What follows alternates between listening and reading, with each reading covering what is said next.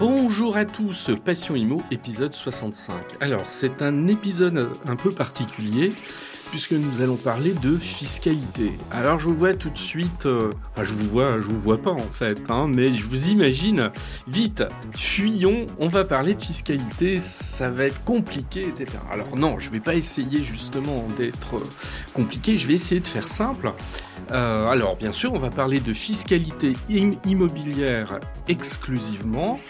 Euh, je vais essayer euh, dans un laps de temps le plus court possible, alors pas non plus en 3 minutes parce que c'est pas possible, de faire une synthèse assez complète sur ce qui va changer sur le plan fiscal en immobilier en 2024, avec les explications nécessaires évidemment.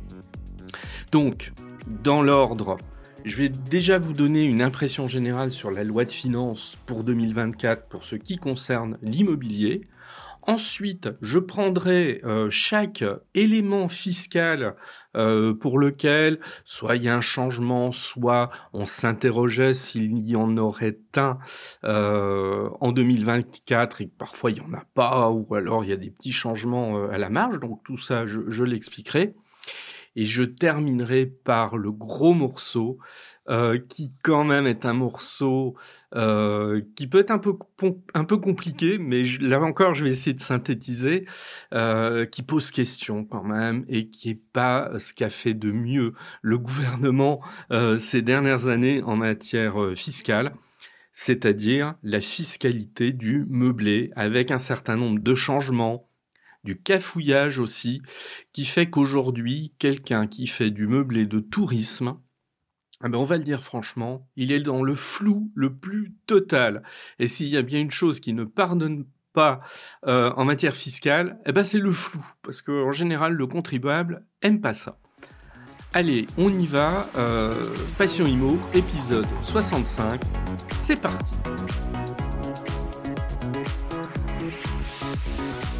Alors, petite mise en garde pour démarrer. Faites extrêmement attention à ce qui est publié sur Internet. Pour préparer l'épisode, j'ai lu beaucoup beaucoup de choses. Euh, alors déjà je fais un tri, hein. moi toujours il y a un certain nombre de sources euh, internet sur lesquelles je ne vais pas. Moi je vais en général sur des choses plutôt sérieuses euh, qui émanent soit de magazines sérieux, tous ne le sont pas. la presse, je sais pas moi le, le, Figaro, Le Monde, etc. des sites de fiscalistes notamment, hein. y il y en a qui sont plutôt bien faits. Et alors, c'est n'importe quoi. Alors cette année, c'est n'importe quoi. C'est-à-dire que si aujourd'hui vous faites une recherche sur Internet pour regarder ce qui euh, avait éventuellement changé en 2024 concernant la fiscalité immobilière, c'est un mélange.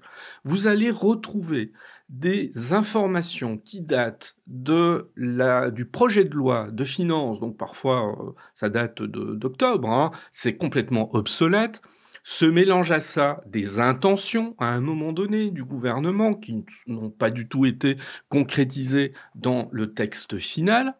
Vous avez ensuite euh, des informations qui ont été mal comprises, j'y reviendrai à un moment donné quand on parlera de, fiscalité du meublé. Donc, extrêmement attention à ça. Et je pense notamment à ceux qui ont des interlocuteurs néophytes, qui sont eux-mêmes des professionnels. Eh ben, vous, vous risquez de vous retrouver avec, euh, face à vous, des gens qui sont allés glaner des infos sans trop y connaître sur Internet et qui vont vous dire, bah oui, mais moi j'ai lu tel ou tel truc, euh, etc. C'est sérieux, etc. Donc, il faut essayer d'être assez rigoureux là-dessus et donc attention. Alors déjà, moi, mon sentiment sur cette loi de finances, en tout cas euh, sur ce qui concerne euh, l'actualité euh, immobilière. Je rappelle déjà une chose, une loi de finances, qu'est-ce que c'est? C'est un texte qui est voté avant le 31 décembre et qui va avoir un impact sur la fiscalité applicable l'année d'après, donc en 2024. Ce qui fait que cette loi de finances qui a été votée en 2023, très précisément le 21 décembre 2023, elle va s'appliquer en 2024 le plus souvent sur les revenus de 2023. Il hein. faut toujours avoir en tête cette petite mécanique. Bon, mon sentiment général, c'est que, bon, on reste sur sa fin, hein, très très clairement. Euh, si on s'attendait à des mesures d'envergure capables de répondre à une situation de crise, il est très clair qu'il n'y a rien à ce niveau-là. C'est-à-dire que là, euh, s'il y avait des espérances, euh, la, montagne, elle a accouché d'une souris, et la, souris est vraiment minuscule en l'occurrence. Euh, donc là, là-dessus, oui, on est sur une loi de finances plutôt pauvre en termes d'attente. Ça, c'est le premier élément. deuxième chose, on attendait, il y a beaucoup de voix qui s'étaient élevées euh, dans ce sens, on attendait une réforme d'ampleur pour harmoniser la fiscalité de la location meublée et la fiscalité de la location nue. On va pas se cacher qu'aujourd'hui, quand vous êtes un bailleur qui voulait choisir entre euh, la fiscalité de la location nue et la fiscalité du meublé, c'est pas ce qu'il y a de plus simple. Bien au contraire, puisque vous avez des fiscalités qui alors si vous avez un tronc commun qui est quand même identique en termes de, de, compréhension euh, des, des, mécanismes fiscaux, vous avez quand même des divergences assez importantes. J'en cite une au hasard. Vous faites de la location meublée. Si vous êtes au réel, vous allez pouvoir euh, amortir euh, le bien immobilier, donc ajouter, réduire votre revenu fiscal de ces amortissements, mais vous n'avez pas le droit si vous faites de la location nue. Donc ça, c'est déjà une première divergence qui est d'importance, et je pourrais en citer quand même beaucoup, beaucoup d'autres. Et donc depuis quelques années, vous avez euh, beaucoup de voix qui demandent une harmonisation entre les deux systèmes et qui se concrétiserait en fait sous euh, la, forme euh, d'un statut du bailleur privé, ce qui serait extrêmement intéressant parce que si on, aboutissait à une simplification suffisante, ça voudrait dire que le bailleur privé aurait face à lui des mécanismes uniques, qu'il fasse de la location nue ou de la location meublée, si on rêve, hein, évidemment. Ça ne veut pas dire que ça verra le, jour, mais imaginons en tout cas euh, un, donc un système avec des mécanismes uniques.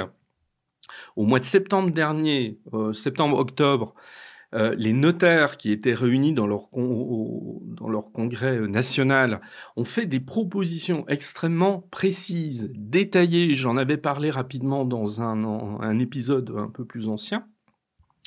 Donc, il y a des choses hein, qui existent euh, euh, là-dessus, on pourrait euh, largement s'en inspirer.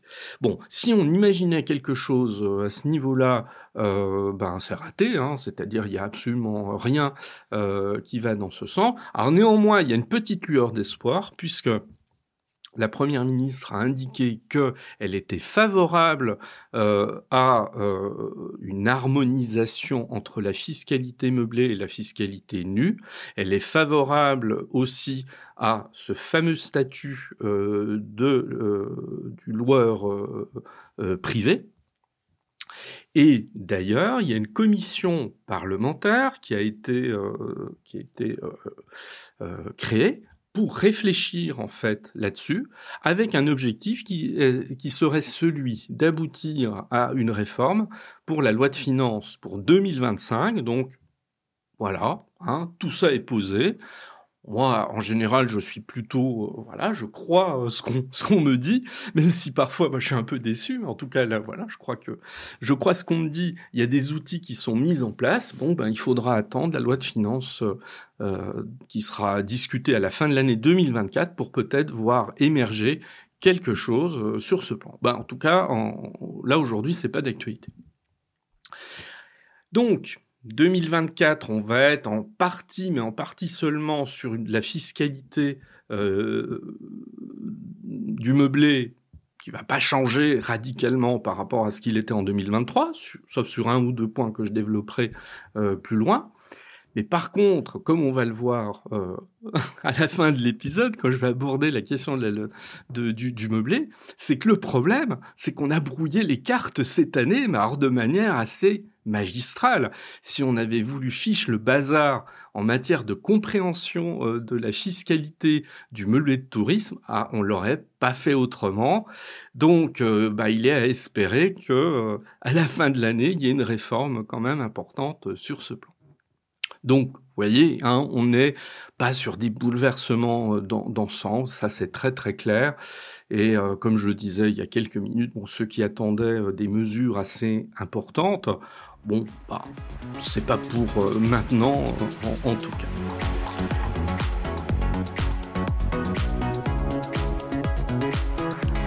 Alors, je vais énumérer un certain nombre de dispositifs. Je vais être assez rapide à chaque fois parce que c'est pas, voilà, c'est pas l'objectif de cet épisode.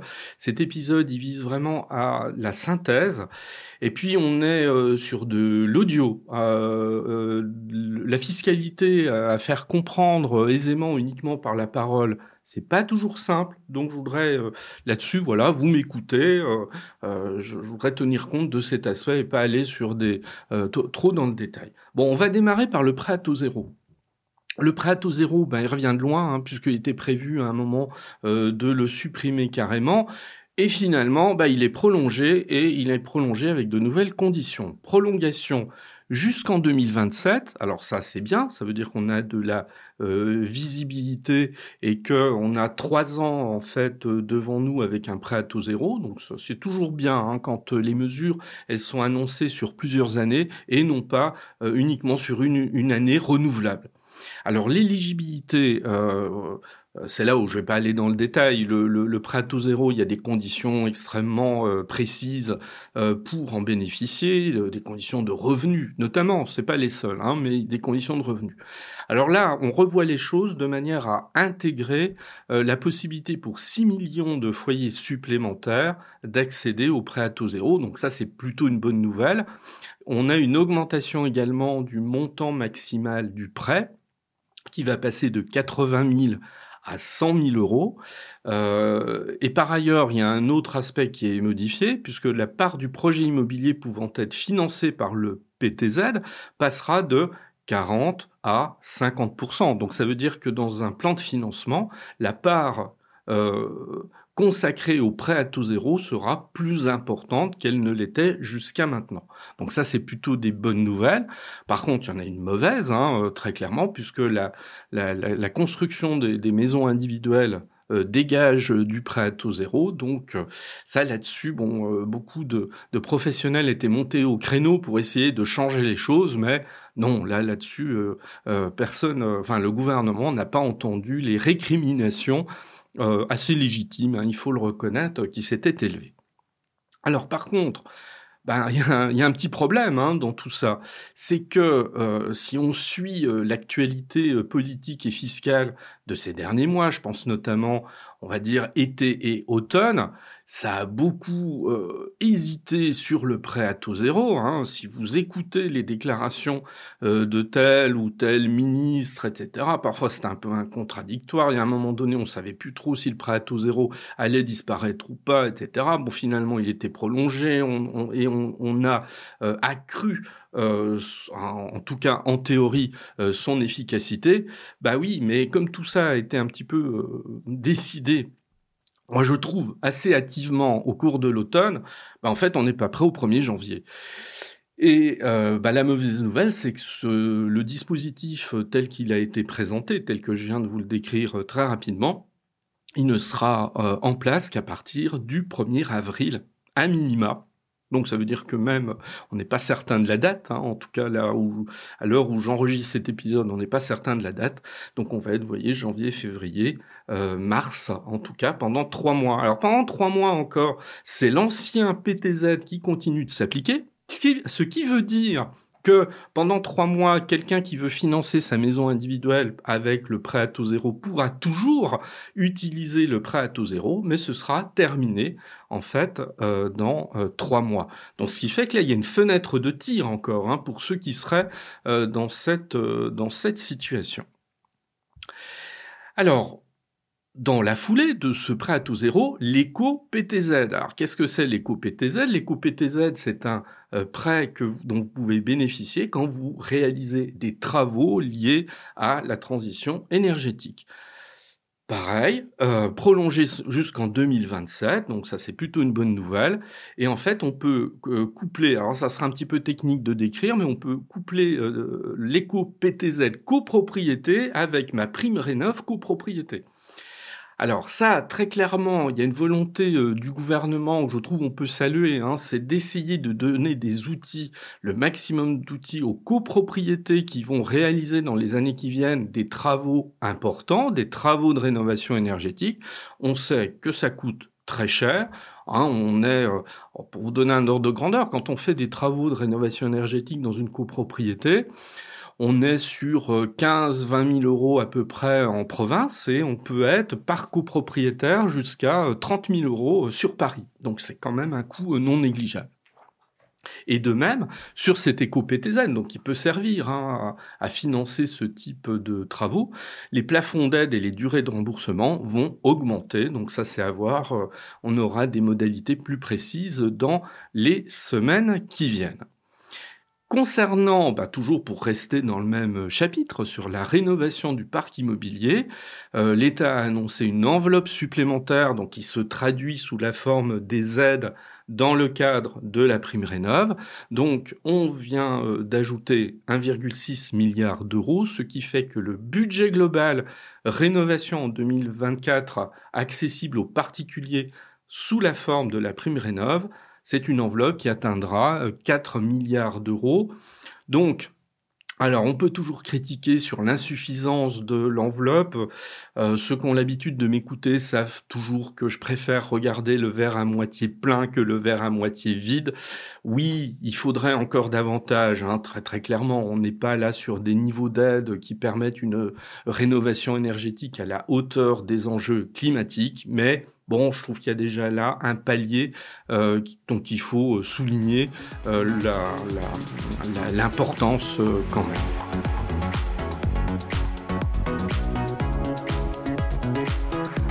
Alors, on va aborder tout à fait autre chose qui est la, question de l'exonération de la taxe foncière. Alors l'exonération de la taxe foncière. Alors ça c'est un dispositif qui est pas nouveau, hein, mais qui, existe depuis déjà euh, pas mal d'années, euh, euh, qui permet en fait d'avoir des exonérations de taxes foncières. Alors évidemment, tout propriétaire quand il entend ça se dit mais qu'est-ce que c'est? Est-ce que ça veut dire que je pourrais ne pas avoir à payer de taxes foncières Alors on va se calmer parce qu'on va voir que bon ça reste quand même une mesure qui a un impact assez limité, mais euh, cette idée d'une exonération possible de la taxe foncière a été renforcée dans la loi de finances pour 2024 en essayant en fait de euh, permettre qu'elle soit davantage étendue. Bon, problème, euh, j'ai regardé un petit peu dans le détail comment ça fonctionnait. Euh, c'est une usine à gaz. Honnêtement, on est encore là sur un truc où euh, euh, il va falloir s'accrocher pour comprendre. Alors, après, ça concerne pas directement le particulier, je m'explique. C'est-à-dire qu'en fait, cette exonération de taxes foncières, c'est une décision des collectivités territoriales. Donc ça veut dire que la mise en œuvre technique sur le plan de la réglementation, c'est les collectivités qui vont le, faire. Donc le particulier, lui, n'a pas euh, particulièrement à euh, rentrer dans le détail de la technique. Euh, lui, ce qui va l'intéresser, c'est savoir s'il est dans une commune euh, qui euh, a mis en place une exonération de la taxe foncière ou qui n'en a pas mis en place. Voilà, ça, c'est très binaire hein, pour le, le, contribuable. Donc à la limite, ce qui se passe derrière, bon, ça, voilà, ça concerne les fonctionnaires territoriaux qui vont mettre en place tout ça et euh, les les élus qui décideront ou pas de le faire. Alors, c'est une exonération qui peut représenter 50 ou 100% d'une taxe foncière. Donc on voit qu'on est sur une, exonération assez importante. Elle concerne les propriétés bâties exclusivement et euh, en faveur des économies d'énergie. Donc ça veut dire que là encore, il faut réaliser des travaux d'économie euh, pour bénéficier en fait de cette exonération de taxe foncière. Donc ça veut dire qu'à un moment donné, le contribuable doit montrer patte blanche en disant bah oui effectivement j'ai réalisé tel type de travaux euh, pour en bénéficier. Dans ce que j'ai vu, euh, on a en fait des conditions qui devraient logiquement permettre de mettre en place cette exonération plus facilement. Euh, alors moi j'ai deux, bémols hein, quand même par rapport à ça. C'est qu'aujourd'hui, parce que je vous ai dit pour démarrer que finalement cette exonération de taxe foncière, elle existait depuis longtemps. Bon, donc on pourrait se dire, bah tiens, ça permet quand même de savoir où on en est à ce niveau-là. Bah oui, mais en fait, 2023, on a 400 communes hein, qui appliquent cette exonération. Donc 400 communes sur 36 000, 36 529 très exactement, bah ça représente pas grand-chose quand même. Donc le moins qu'on puisse dire, c'est que les communes ne se sont jamais ruées sur ce dispositif d'exonération de taxe foncière. Et je me mets à la place des communes, on peut les comprendre, déjà qu'elles ont subi euh, la suppression de la taxe d'habitation, la taxe foncière représentant là encore euh, une source fiscale extrêmement importante pour les communes bah voilà, elles vont, elles ont eu jusqu'à maintenant beaucoup de difficultés à mettre en place euh, l'exonération, ce qui fait que je suis absolument pas convaincu que euh, ce qui a été prévu dans la loi de finances pour 2024 va permettre, euh, comme ça, du jour au lendemain, une explosion des exonérations de taxes foncières qui fleuriraient sur l'ensemble du, territoire. Bon, moi, j'y crois pas, hein, très, pour être très très honnête avec vous. Donc ça, c'est ça, c'est le premier élément, c'est le premier gros bémol. Et le deuxième, c'est que bah, les, les, taxes foncières, elles vont plutôt en augmentant. Euh, on le voit bien. Hein, et en 2024, on va aller sur une augmentation encore conséquente des taxes foncières.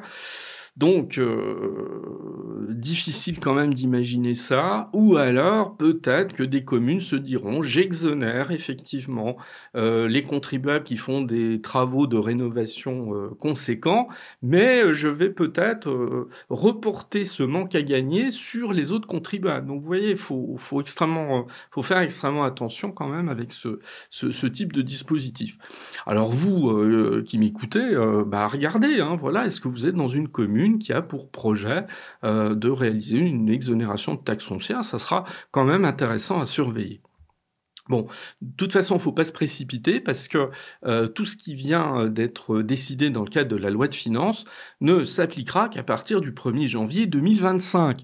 Oui, alors là, on est, voyez, on est dans un an de, une année de gestation avant que euh, cet assouplissement euh, porte ses fruits, euh, parce qu'évidemment, il faut que les communes en courant 2024 étudient la faisabilité d'une exonération, la mettent en place, etc. Donc là, on est sur, je voulais en parler quand même parce que c'est, je trouve que c'est pas suffisamment documenté en général, donc à, regarder pour les, les, les mois qui viennent.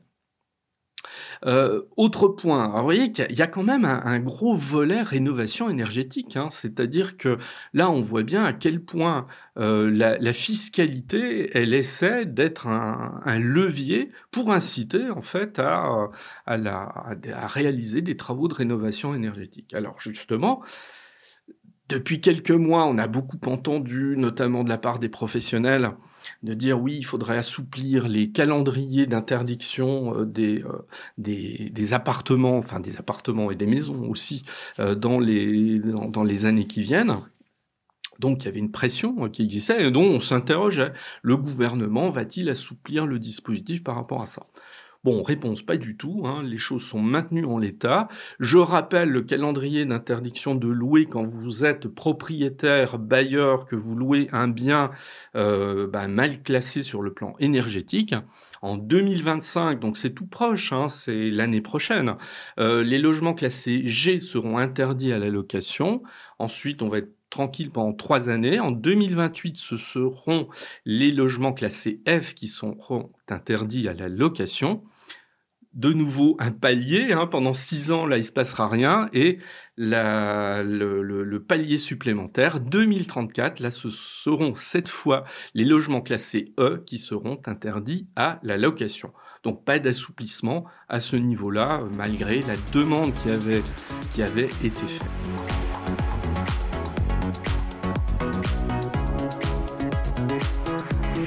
Nous passons totalement à autre chose, euh, le dispositif Pinel. Alors, le dispositif Pinel, les promoteurs ont pleuré de très chaudes larmes au mois de, au printemps quand euh, le dispositif Pinel, euh, quand, on a, on, s'est douté, on, a su que bon, voilà, il, allait, euh, il allait mourir plus ou moins de, de sa belle mort. pour autant, le dispositif Pinel, il existe toujours. moi, je trouve qu'il est toujours intéressant de le rappeler parce que, en fait, Euh, alors des fois, j'en veux un peu aux professionnels qui, je trouve, euh, sont un peu trop larmoyants. Voilà, je suis désolé de le dire, mais à force de, voyez, d'insister en termes de communication que le dispositif Pinel, ça y est, c'était mort, etc. Je me mets à la place du grand public qui peut très bien euh, avoir compris que ça y est, le dispositif Pinel n'existe plus. Bah si, il existe toujours. Il est, en fait, il cessera au 31 décembre 2024. Ça veut dire tout simplement, en 2024, on peut continuer euh, d'investir dans le, de la location, pardon, on peut continuer d'investir dans du neuf destiné à la location. On continuera de bénéficier de réductions d'impôts qui sont des réductions quand même assez importantes euh, là-dessus. Voilà, faut aussi euh, reconnaître les choses telles qu'elles sont. Je rappelle, c'est une réduction d'impôt de 9% de l'investissement quand on, est sur un engagement de location euh, de 6 ans. 12% sur un engagement de location de 9 ans et 14% sur un engagement de location euh, de 12 ans. Et puis on a toujours le Pinel Plus qui lui permet jusqu'à 21% de réduction d'impôt. Alors évidemment sur des conditions un petit peu plus draconiennes. Bon là, si vous voulez plus d'informations, je vous invite à aller euh, euh, un peu chercher la différence entre le Pinel et le Pinel Plus. Donc, euh, non seulement quelqu'un qui en 2014, 2024, pardon, continue, euh, investira sur du neuf, eh bien, il rentrera dans le dispositif Pinel jusqu'à la fin. Ça veut dire que si vous achetez dans du neuf avec un engagement de location sur 12 ans, euh, votre Pinel, vous allez en profiter jusqu'en, bah, vous voyez, 2024, euh, à peu près 2036 quand même. Bon. Et moi, je trouve que c'est un discours qui n'est pas suffisamment passé. Euh, plutôt que de dire, bah oui, le Pinel c'est fini, etc. Bah oui, mais pour l'instant, c'est pas le cas. Donc il va continuer de rester acquis pour ceux qui en bénéficient et ceux qui rentrent euh, dans le Pinel euh, euh, sur, l'année encore à venir. Alors le, Pinel, il y a un truc qui est très intéressant sur, le, Pinel parce que bon, c'est acté, il va disparaître. Mais on continue d'entendre hein, des professionnels sur cette question-là qui oui, euh, voudrait qu'il y ait un dispositif nouveau euh, qui le remplace en, au moins, alors peut-être pas en totalité, mais du moins partiellement. Alors moi, j'y crois pas. Et je vais vous expliquer pourquoi. C'est pas ma science, hein, évidemment. Euh, j'y crois pas une seconde. Bruno Le Maire, le ministre de l'économie et des finances, était invité de l'émission de France 5 C'est à vous le 4 décembre. Et en fait, alors il venait commenter euh, non pas euh, l'actualité immobilière, il venait commenter le fait que trois jours avant, le 1er décembre, l'agence euh, de notation Standard Poor's avait conservé la note de la France qui reste inchangé, mais sous perspective négative, mais qui reste inchangé. Alors que c'est vrai qu'au mois de novembre, on savait qu'il allait y avoir cette échéance de, euh, cette agence de notation euh, qui éventuellement, et on craignait, on craignait en fait qu'elle euh, abaisse la notation de la France, ce qui aurait des incidences notamment euh, sur le coût des, des emprunts que la, la France réalise. Et il y a une phrase de Bruno Le Maire, et je trouve qu'elle n'a pas été reprise, cette phrase, euh, voilà, euh, au cours de l'interview. Bruno Le Maire dit, ah, en substance, hein, j'ai pas, j'ai pas la phrase exacte en tête. Il dit, euh, si l'agence a maintenu sa note, c'est parce que la France réalise des efforts budgétaires importants. Euh, notamment pour réduire sa dette, etc. Donc je vous rappelle qu'elle se monte à peu près à 3000 milliards d'euros, hein, environ une paille. En gros, on, est, sur un niveau quand même assez, important de, de, de dette. Et donc Bruno Le Maire dit une agence de notation, elle regarde quels sont les efforts budgétaires de euh, la, France euh, pour donner confiance en fait, parce que c'est ça, c'est donner confiance auprès de ces agences qui vont noter un pays, un pays, puisqu'il n'y a pas que la France qui est notée. Et Bruno Le Maire dit la chose suivante. La suppression du Pinel a bien montré que nous avions décidé des efforts budgétaires importants euh, et des efforts notamment pour limiter les dépenses de l'État. Et moi, je pense que ce jour-là, quand donc le 4 décembre, quand Bruno Le Maire a prononcé cette, phrase, il a planté le dernier clou dans le cercueil du Pinel, euh, parce qu'on avait là la justification très claire du pourquoi de la suppression du Pinel. C'était finalement de montrer euh, que la France était capable d'efforts budgétaires importants en réduisant une dépense voilà. Alors après, je vais pas rentrer dans la, ce qui n'est pas une polémique d'ailleurs, c'est un sujet intéressant. Hein.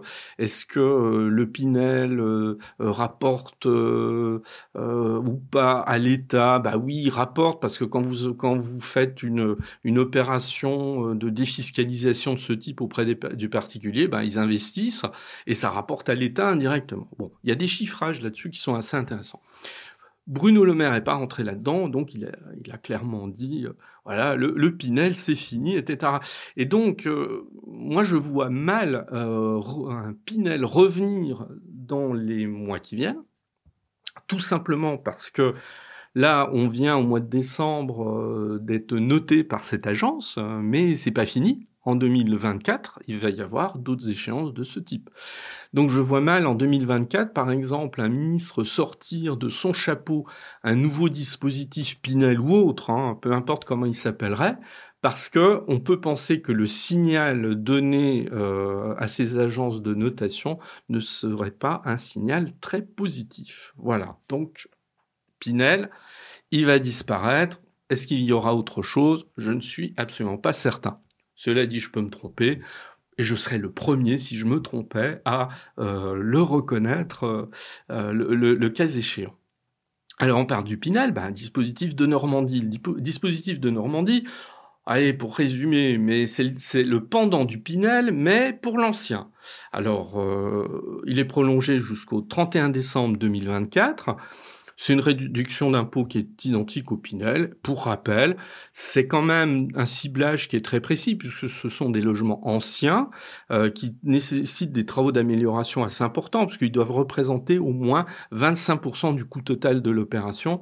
Donc bon voilà, c'est pas juste changer une salle de bain et, euh, et, du papier peint quoi. Voilà, il faut quand même des travaux assez conséquents pour que ça représente 25% du coût total de l'opération. Et évidemment, il y a euh, derrière un impératif de louer le bien sur des durées, mais ça, il suffit de, reprendre la, le dispositif Pinel, ça va fonctionner exactement de la même manière.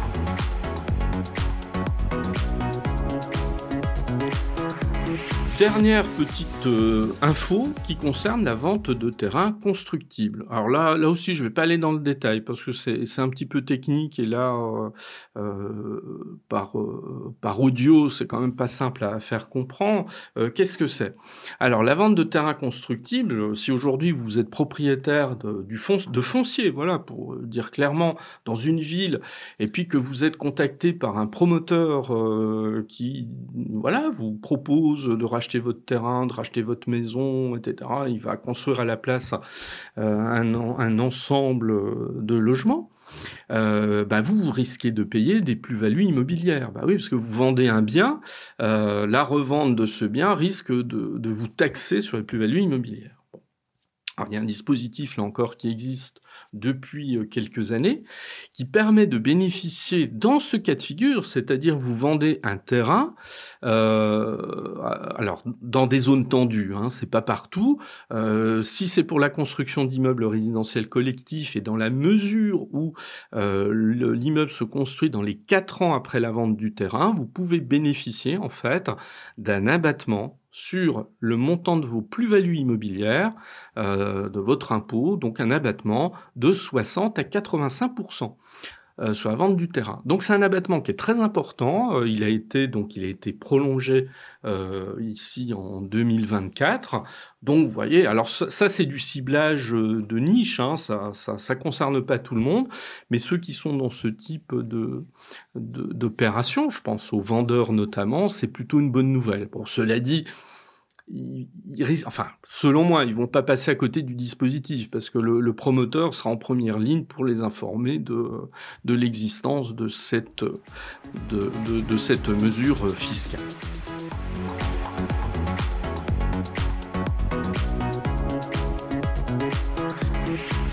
Alors nous allons euh, clôturer notre tour d'horizon fiscal de la loi de finances pour 2024 par euh, bah, ce qui est un petit peu le point d'orgue en fait, hein, euh, les changements concernant l'allocation meublée de tourisme. Alors, je ne vais pas euh, évidemment ici faire une présentation globale de, de, la fiscalité de la location nue et de la location meublée. Quand je le fais avec mes étudiants ou des stagiaires que j'ai en formation, j'y passe des heures, hein, vraiment, euh, parce que si on veut vraiment aller dans le détail et faire comprendre euh, les mécanismes. Et puis moi, ce que j'aime bien, c'est que c'est pas que la technique fiscale, c'est euh, faire comprendre aussi en quoi la technique fiscale elle induit des choix de d'investissement. Et puis là, bah, on, on est plus concrètement, plus directement dans le choix d'un bien immobilier. Et ce que j'aime souvent répéter, c'est que la fiscalité, c'est pas une fin en soi. Euh, ça doit pas être le critère fiscal essentiel parce que je pense que si on fait ça, on va vers des catastrophes. Euh, la fiscalité, non, c'est un petit peu le, bah, la, voilà la cerise sur le gâteau quand euh, j'ai déjà fait au départ un choix d'investissement immobilier efficient. Bref, on sait qu'il y a une fiscalité de la location nue. Alors, très clairement, parce que c'est à ça que je veux en venir, aucun changement. Hein. C'est-à-dire qu'en 2024, tous ceux qui font de la location nue, et c'est la majorité euh, des propriétaires euh, bailleurs, aucun impact. Il n'y a rien qui change pour eux. Euh, concernant la location meublée, concernant la location meublée, ceux qui sont au régime réel concernant la location meublée, pareil, aucun impact. Hein. Il n'y a pas de changement. Donc en fait, ne sont concernés par la loi de finances pour 2024, et je trouve intéressant de, démarrer par là, de, poser les choses de cette manière, ce sont ceux qui font de l'allocation meublée de tourisme. Donc c'est pas la majorité. Alors c'est une part non négligeable parce que ça a été chiffré, je suis tombé sur cette information, euh, c'est 120 000 euh, propriétaires à peu près en France voilà, qui sont concernés euh, ici. Donc c'est pas mal hein, quand même. Euh, jusqu'en 2023, euh, le propriétaire qui faisait du meublé de tourisme, il était dans un cadre fiscal qui était soit il était au réel, alors le réel c'est euh, j'enregistre mes loyers encaissés sur une année et je vais déduire l'ensemble de mes charges avec un avantage qu'on sait quand on fait euh, de la location meublée, j'ai la possibilité de réaliser des amortissements et on sait que les amortissements sont quand même un élément non négligeable permettant de diminuer euh, son euh, revenu imposable. si vous préférez être dans un régime qu'on appelle le régime micro, qui est, il faut le reconnaître, extrêmement intéressant quand on fait de la location meublée, puisque jusqu'en 2023, pour des revenus inférieurs à 188 700 euros, euros pardon, euh, pour des revenus inférieurs à 188 700 euros à l'année de location, vous pouvez être au régime micro. Et dans ce cas-là, vous bénéficiez d'un abattement euh, de 71%. Ce qui veut dire en clair que, admettons, quelqu'un qui réaliserait 100 000 euros de loyer encaissé en location meublée de tourisme sur une année, on ne calculera son impôt que sur 29 000 euros, ce qui est quand même non négligeable. Euh, ça veut dire qu'en fait, c'est une portion euh, minoritaire du revenu qui est imposable ici. Alors évidemment, il y a deux prismes ici, et je voudrais dire un mot là-dessus. Il y a évidemment le prisme purement fiscal.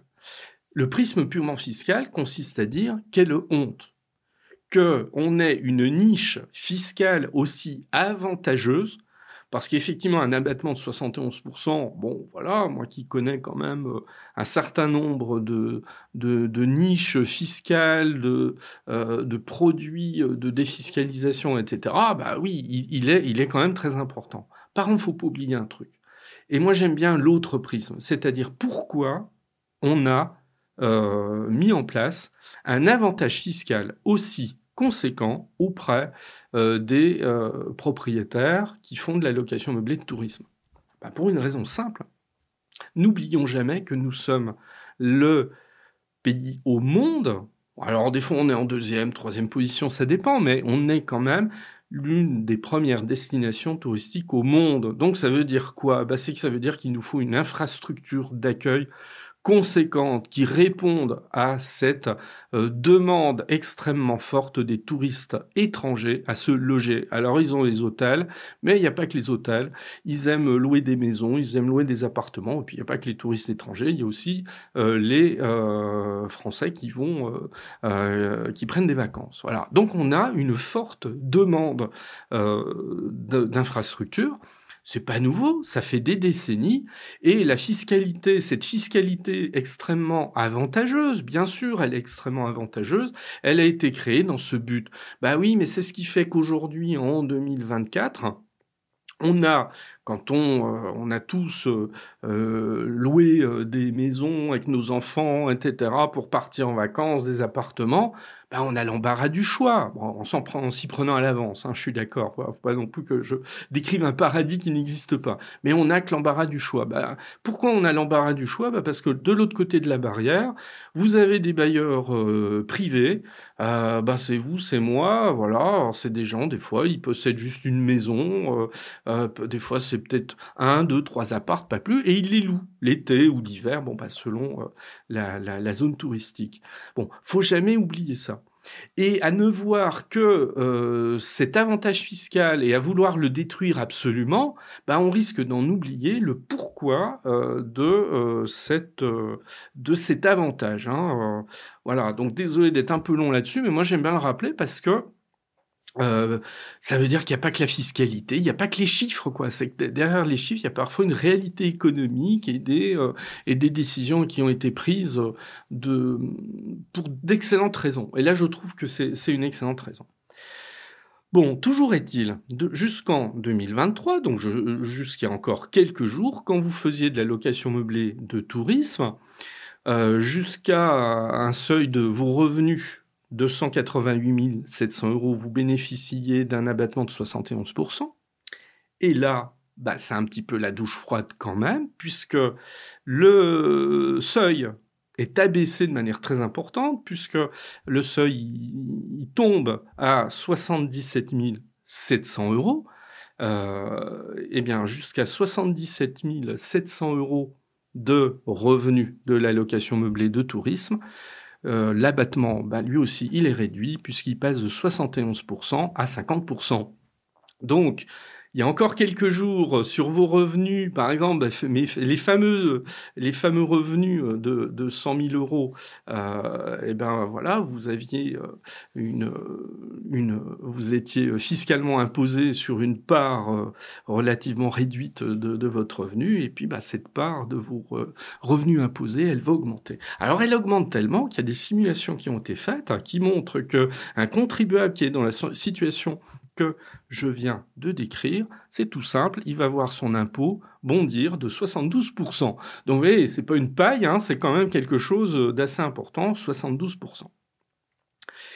Mais il y a une dérogation, et la dérogation, elle mérite qu'on s'y intéresse.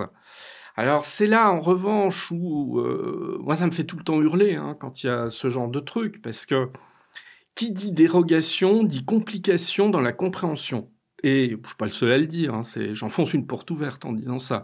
Une fiscalité compliquée, c'est une fiscalité qui n'est pas comprise. Et une fiscalité qui n'est pas comprise, eh ben, en clair, elle n'est pas efficace. Voilà, hein, c'est un peu réducteur euh, comme point de vue, mais j'en suis euh, assez, euh, assez convaincu. Bon, alors, il y a une dérogation. En fait, la dérogation, il faut remplir deux conditions. Si vous avez des recettes brutes inférieures à 50 000 euros, euh, et si vous êtes dans une zone touristique peu fréquentée, restera à définir ce qu'on appelle une zone touristique peu fréquentée. Et eh bien à ce moment-là, rien ne change pour vous. Vous conservez l'abattement à 71%. Donc, je répète, si vos recettes brutes sont inférieures à 50 000 euros et si vous êtes dans une zone touristique peu fréquentée, à ce moment-là, l'abattement ne change pas. Voilà. Alors, Ça veut dire, à contrario, que si vous êtes dans une zone touristique fréquentée, bah là, l'abattement, il va changer et l'abattement est réduit. Alors, pourquoi on a fait ça? Bah, On a fait ça parce que c'est là où la fiscalité est relativement complexe, hein, parce que je comprends hein, ce qu'il y a derrière, c'est de lutter contre Airbnb. On, ne va pas se le cacher, hein, de toute façon c'est lutter contre Airbnb et c'est euh, une manière de, faire passer un message fiscal. Donc un message fiscal en général c'est assez efficace.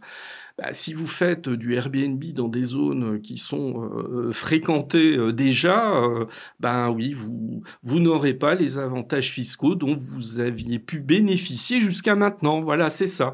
votre abattement, il va passer de 71% à 50%, donc vous allez payer davantage d'impôts. Voilà, ça c'est le message. Et donc ça, ça appelle une réflexion plus globale. C'est sur le sort de la location Airbnb dans les années qui viennent. Moi, je pense sincèrement que le Airbnb, son âge d'or, il est derrière nous. Alors pas globalement, hein, parce que c'est toujours pareil. Il hein, faut être capable de mailler le territoire. Il y a des zones où il va rester intéressant, et vous avez des zones où il va euh, de plus en plus compliqué de faire du Airbnb. Alors déjà fiscalement, ben, on le voit bien. Hein, on a, l'illustration à partir de 2024.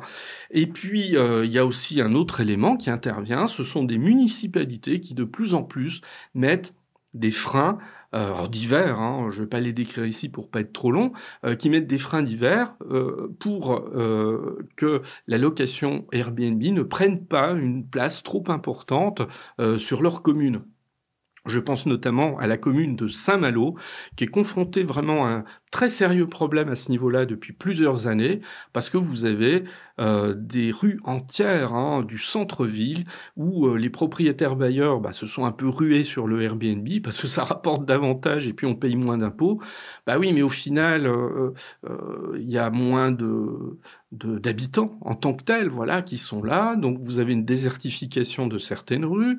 Vous avez par ailleurs des commerces bah, qui en souffrent quand on est hors euh, période de vacances. Et puis, euh, vous avez aussi bah, ceux qui sont les, on va dire, les authentiques habitants euh, de ces centres-villes qu'en peuvent plus. Bon, ils caricaturent parfois, mais je me mets à leur place, ils en ont marre d'entendre des, des, valises à roulettes euh, dans, sur les trottoirs, etc. Bah parce que voilà, c'est ça aussi euh, la clientèle de Airbnb. Donc, elle pose des problèmes, hein, on va pas non plus se le cacher. Et là, on voit qu'il y a un signal très fort ici. Bon, ça montre quoi? Ça montre tout simplement qu'aujourd'hui, un investisseur, faut pas qu'il mette tous ses œufs dans le même panier. Alors évidemment, c'est une évidence depuis très longtemps, c'est une vieille règle ça, mais elle est, d'actualité. C'est-à-dire que celui qui ne serait éventuellement engagé que sur l'investissement immobilier, il n'y a pas intérêt à euh, faire 100% de Airbnb. Voilà, il a intérêt à diversifier, à faire de la location nue, à faire de la location meublée, euh, de faire de la location meublée de tourisme, mais à faire aussi de la location meublée qui n'est pas de la location de tourisme. Bah, je pense notamment, euh, si vous louez euh, du meublé à un étudiant, vous êtes hors euh, location meublé touristique. Bon, donc il y a intérêt à diversifier pour se prendre de manière trop brutale le coup de massue de cette reprise en main de la fiscalité, qui, à mon avis, n'est pas un voilà n'est pas un épiphénomène. On est plutôt sur un phénomène durable. Faut pas espérer, je pense, dans les années qui viennent, de retour en arrière à ce niveau-là. Après, voilà, comme toujours, je, peux me tromper euh, et je, le reconnaîtrai aisément euh, si euh, tel était le cas.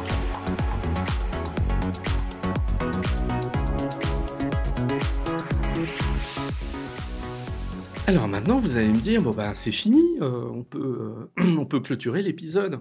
Et non, et non, parce qu'il s'est passé un truc.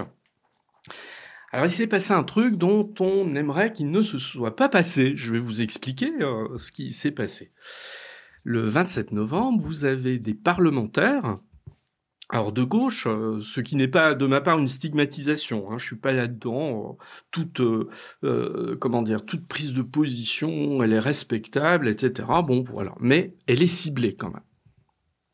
Donc des parlementaires de gauche qui souhaite depuis quelques années que euh, on revienne sur les avantages de la location meublée touristique de manière très dure. Hein. Euh, mais à mon avis, en oubliant pourquoi elle avait été faite, et c'est pour ça que je, m'étais permis de le, le, rappeler. Donc des parlementaires ont déposé un amendement. Alors vous allez voir, très sévère l'amendement, puisque là il ne s'agit pas de, passer l'abattement pour le meublé touristique de 71 à 50%, mais de le passer à 30%.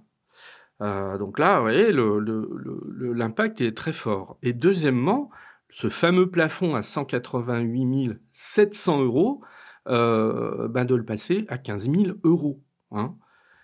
Alors, ceux qui ont l'habitude de la fiscalité de la location nue reconnaîtront les seuils euh, du microfoncier, où en dessous de 15 000 euros, vous êtes au microfoncier et vous bénéficiez d'un abattement de 30% sur vos euh, loyers encaissés.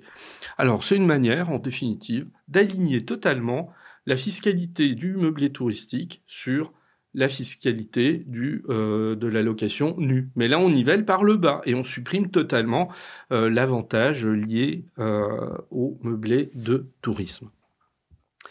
Alors en temps normal, ce n'est qu'un amendement. Euh, et logiquement, euh, voilà, il n'aurait pas dû euh, durer davantage que ne dure un, amendement. C'est-à-dire parfois les amendements ont une durée de vie extrêmement courte, hein, parce que les parlementaires bah, proposent des amendements, la plupart sont refusés, bon, etc. Ça va pas plus loin. Là, quand je dis ça, c'est parce que je suis ancien assistant parlementaire, donc il y a longtemps, donc ces mécanismes, j'y suis un petit peu habitué. Mais là, il s'est passé un truc, en revanche, une énorme bourde. Et là, la bourde, elle est, elle bah, inadmissible, en fait, la bourde, hein, quand je vais la décrire. Les fameux parlementaires, ils ont déposé un amendement. Et euh, sur les entrefaites, le gouvernement a euh, utiliser le 49.3 comme il l'a fait plusieurs fois au cours de la discussion euh, budgétaire, parce que le, gouvernement n'ayant pas de majorité absolue à l'Assemblée, il est contraint euh, sur un certain nombre de textes d'utiliser le 49.3 pour aller plus vite. En fait, bon, je, je ne décris pas cette procédure parlementaire qui a suffisamment été, je pense, décrite dans la presse ces derniers mois. Donc, le gouvernement rédige un texte en support de son 49.3, mais, manque de bol, laisse le fameux amendement dont, je viens de, parler dans le texte. Donc il y a le 49.3, évidemment, le texte, il est adopté parce que euh, le 49.3 est passé comme tel, mais avec l'amendement dont je viens de vous parler, avec l'abattement du meublé de tourisme qui passe de 71 à 30%, et euh, le plafond euh, du, régime micro qui passe de 188 700 euros à 15 000 euros. Voilà, ça passe dedans. Alors, c'est une erreur technique. Hein. Le gouvernement n'a pas trop communiqué là-dessus. Moi, j'aurais bien aimé comprendre un petit peu le détail. J'ai essayé de chercher euh, l'information, mais non, parce que personne s'en est trop vanté. Alors en fait, c'est extrêmement problématique et je vais essayer d'être clair là-dessus. C'est que là, la loi de finances, elle a été votée. Elle a été votée euh, en décembre. Donc là, maintenant, à partir du 1er janvier, c'est un texte qui s'applique. Et dans ce texte qui s'applique, eh bien, vous avez ces fameuses dispositions prises par amendement. Euh, et qui viennent en fait changer celle que je vous ai présentée il y a 15 minutes, qui devait être celle qui était dans le texte final, mais qui a été changée à cause ou grâce, bon ben, peu importe là, euh, de, ces, euh, de cet amendement. Alors là, on se retrouve face à trois solutions, parce que c'est pas si simple maintenant. Le gouvernement dit j'ai une première solution. Je vais donner une instruction fiscale au mois de janvier pour conserver l'ancienne règle. Et j'attendrai la prochaine loi de finances pour les déclarations 2025 pour enlever ce fameux amendement. Et puis voilà, on va fonctionner comme ça. Ça ne changera rien pour les contribuables. Ça, c'est le discours du gouvernement. Et il a une autre solution, gouvernement, si jamais il n'adopte pas cette solution, c'est de mettre en place une tolérance administrative pour dire, ben, en fait, voilà, ce fameux abaissement du seuil ainsi que euh, l'abattement euh, ne euh, s'appliquera pas au revenu 2023. Voilà. Le gouvernement communique là-dessus et est relativement serein moi, je pense trop serein. Mais évidemment, il va pas il va, il pas tenir un autre discours. Il est, il est relativement serein. Et il y a une troisième solution. Et la troisième solution, ben, elle n'est pas cool. Pourquoi? C'est que tout ce que je viens de vous dire s'applique depuis le 1er janvier. Et vous avez des juristes, je suis allé lire un certain nombre d'articles là encore sur la question, vous avez des juristes qui sont formels, désolé, le texte, erreur ou pas, il a été adopté, donc il doit s'appliquer. Toutes ces nouvelles règles fiscales, elles s'appliquent là depuis, euh, euh, depuis 4 jours, point barre, et il concernera les revenus 2023. Et le gouvernement a beau vouloir euh, éventuellement changer les choses, appliquer des tolérances administratives, ou des euh, instructions fiscales. Non, le texte, il a été adopté. Et il y a un autre élément qui intervient dans tout ça, c'est que les fameux euh, sénateurs et députés qui ont appuyé cet amendement, donc qui se sont frottés les mains hein, quand, euh, face à l'erreur du gouvernement, ben maintenant ils tiennent un discours, et là encore, je suis allé regarder, consulter un petit peu tout ça, ils disent attendez, euh, en s'adressant au gouvernement, si jamais vous voulez contourner le texte qui a été voté par le Parlement, par euh, de la tolérance administrative ou d'une instruction fiscale qui vient de voilà que vous allez faire tomber un petit peu comme ça, eh ben nous on va pas le voir euh, de cette manière. Nous saisirons le Conseil d'État pour que la loi qui a été votée soit appliquée. En l'occurrence, le fameux abaissement euh, du seuil à 15 000 euros et l'abattement qui passe de 71 à 30% Donc en fait, on en est là. Et là, c'est un peu la catastrophe. Alors quand je dis catastrophe, je relativise. Parce que voilà, il y a des choses plus graves dans le monde aujourd'hui que cette histoire fiscale et parlementaire. Mais ça veut dire qu'aujourd'hui, très clairement, j'enregistre là, on est le 5 janvier 2023. Je dis parce que voilà, si vous écoutez l'épisode et puis que vous l'écoutez éventuellement dans quelques semaines ou dans quelques mois, attention, l'actualité aura peut-être évolué à ce sujet-là. Le propriétaire bailleur qui fait du meublé de tourisme, il ne sait absolument pas à quelle sauce fiscale il va être mangé en 2024 du fait de cette incertitude, de cet amendement qui est passé euh, dans le cadre de ce 49.3. Donc de cette bourde monumentale euh, naît euh, une totale euh, incertitude sur les règles fiscales applicables. Alors uniquement, bien évidemment, hein, sur ces seuls contribuables qui font de l'allocation meublée de tourisme et qui sont en plus au microbique. Hein, les autres ne sont pas concernés. Mais ça fait quand même un certain nombre de, de monde, puisqu'on a rappelé que ça comprenait environ 120 000 propriétaires. Euh, cette erreur, elle est extrêmement malvenue. Euh, on est à un moment où, je veux pas maximiser euh, la crise de l'immobilier, la crise du logement, voilà, ni je veux la grandir, ni je veux la réduire. Voilà, elle est là. et donc, ce type d'incertitude fiscale euh, qui vient euh, contrarier éventuellement le, projet de tel ou tel. Parce que imaginez que vous souhaitiez investir dans, dans un bien là, en début 2024, et que vous aviez comme projet de faire du meublé de tourisme. Je peux vous assurer que quand vous faites un calcul de rentabilité, ça change euh, très très fortement selon que l'amendement en question s'applique ou selon qu'il s'applique pas. Donc euh, ça peut remettre en cause un certain nombre de choix euh, à ce sujet et on n'a pas besoin de ça vraiment euh, en ce moment. Donc voilà, je peux pas en dire plus pour le moment, mais bah, il faut être extrêmement attentif à ce qui se passera dans les semaines et les mois qui viennent, parce que c'est pas qu'une question de jour, parce que si jamais Courant janvier, le gouvernement, admettons, euh, euh, rédige une instruction fiscale qui viendrait, euh, qui aurait pour objectif, faut pas se cacher, de contourner cette erreur qui a été commise. On peut penser que les fameux parlementaires, ils ont dit qu'ils allaient le faire, je vois pas pourquoi ils le feraient pas, hein, de saisir le Conseil d'État, bah, ça nous prolonge d'autant et c'est une affaire qui peut traîner pendant plusieurs mois avant qu'on soit définitivement fixé. Donc vous voyez, quelques mois en arrière, c'est pour ça que j'avais fait cette introduction, quelques mois en arrière, on pouvait s'interroger, se dire, tiens, ce serait bien qu'on ait une simplification de la fiscalité de la location nue et de la location meublée avec un statut du bailleur privé qui émergerait.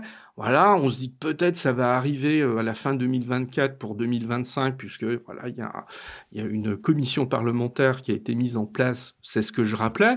Ouais, alors là, c'est le contraire total qui est en train de se passer, c'est-à-dire que là, pour 2024, on est dans une incertitude qu'on n'a jamais connue euh, et qui euh, a vraiment un effet désastreux en termes de, euh, comment dire, de visibilité euh, qui vous est nécessaire quand vous voulez réaliser des investissements. Ça, c'est dommage. Voilà, pour pas employer d'autres d'autres mots.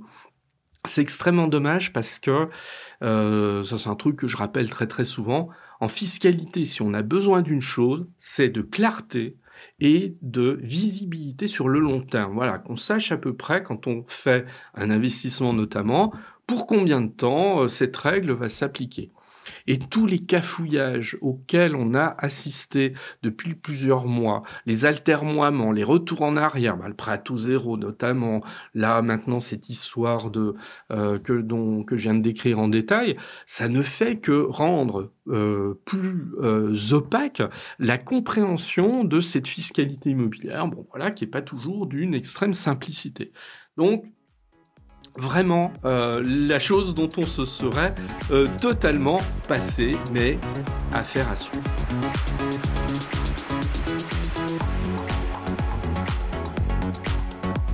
Alors, Passion Imo, euh, ben, l'épisode il est terminé. Bon, il était long, très très long, moi je pense un peu trop long, mais euh, plus d'une heure euh, quasiment pour ne parler que de fiscalité immobilière. Voilà, pour être très honnête, je suis pas convaincu que je vais faire des cartons d'audience avec ça, mais bon, je m'en fiche un peu, c'est pas le, c'est pas l'objectif et au contraire, moi je préfère, euh, bon voilà, bah ceux que ça intéressera, ils auront un tour d'horizon assez complet et je peux vous assurer que j'ai fait bien attention de pas aller dans le détail.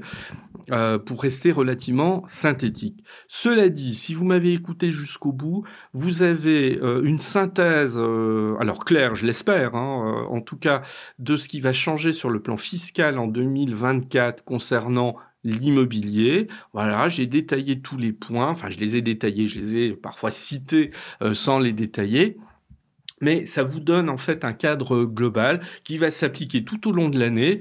Et puis, bah, si vous aviez des questions à ce sujet-là, voilà, de, vous donner, je l'espère, des réponses les plus euh, claires possibles. Voilà. Bon, eh ben, on va enfin s'arrêter là. Alors, cela dit, euh, sait-on jamais, si vous avez des questions particulières sur des points euh, que j'ai euh, développés tout au long de cet épisode, vous n'hésitez pas.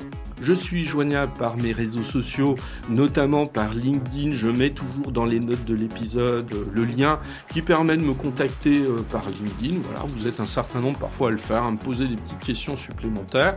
Donc vous n'hésitez pas. Euh, si j'ai pas été clair éventuellement sur un truc, si vous n'êtes pas d'accord, pourquoi pas aussi avec un point de vue que j'ai pu développer. N'hésitez pas à le faire. Euh, je vous lirai euh, et je vous répondrai euh, avec beaucoup d'attention. Voilà. Et eh ben donc cet épisode est terminé. C'était Passion Imo épisode 65. je vous dis à très bientôt. Passez une bonne semaine et puis surtout, eh ben, profitez de ce début d'année 2024. Au revoir.